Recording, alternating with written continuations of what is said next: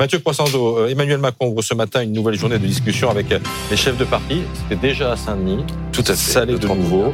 Mais cette fois-ci, contrairement à ce qui s'était passé le, le 30 août, eh bien, il y aura des absents. Oui, Manuel Bompard pour la France Insoumise, Olivier Faure pour le Parti Socialiste, Éric Ciotti pour les Républicains ont décidé de sécher l'événement qu'ils dénoncent les uns comme une opération de communication, euh, les autres comme une tentative de contournement de nos institutions.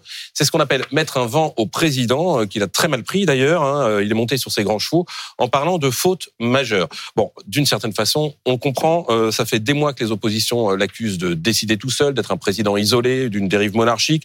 Des mois qu'elle réclame à gauche un assouplissement des règles du référendum d'initiative mhm. partagée, ou à droite un référendum sur l'immigration. Et le jour où ce sujet est sur la table, ils décident de boycotter l'événement. C'est vrai que c'est pas très cohérent. Mais, mais, mais, on les comprend aussi les partis d'opposition parce que ça fait des années qu'Emmanuel Macron euh, invente des machins et des bidules dès qu'il est dans la panade, des grands débats, des conventions citoyennes, des conseils nationaux de la refondation, euh, des rencontres de Saint-Denis, et des années qu'après euh, tous ces grands barnums, rien ne change vraiment sur le fond. Mais qui serait là pour l'opposition à ces rencontres Alors Marine Tondelier pour les écolos, Fabien Roussel pour les communistes et surtout Jordan Bardella pour le RN qui a bien compris euh, tout ce que son parti avait à gagner dans l'affaire. Hein. C'est un pas de plus dans la quête de respectabilité. Le président du RN qui avait adoré euh, la première session s'est payé le luxe hier d'écrire à Emmanuel Macron euh, pour lui dire qu'il acceptait cette invitation par esprit de responsabilité, mais pour le rappeler à l'ordre et demander du concret en dénonçant le fait que la précédente rencontre n'avait débouché, selon lui, sur aucune avancée d'ampleur pour améliorer le quotidien des Français, ni sur la définition d'un cap pour la nation. Et on voit bien le piège au fond hein, pour Emmanuel Macron. Faute de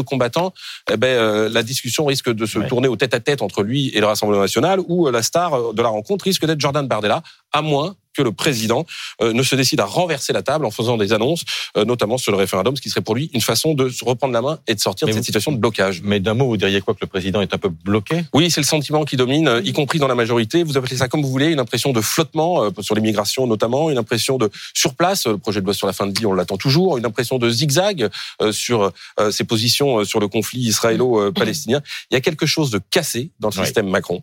Et comme d'habitude, dans ces moments-là, qu'est-ce qu'on voit ressurgir? Les rumeurs mm. de Merci Mathieu.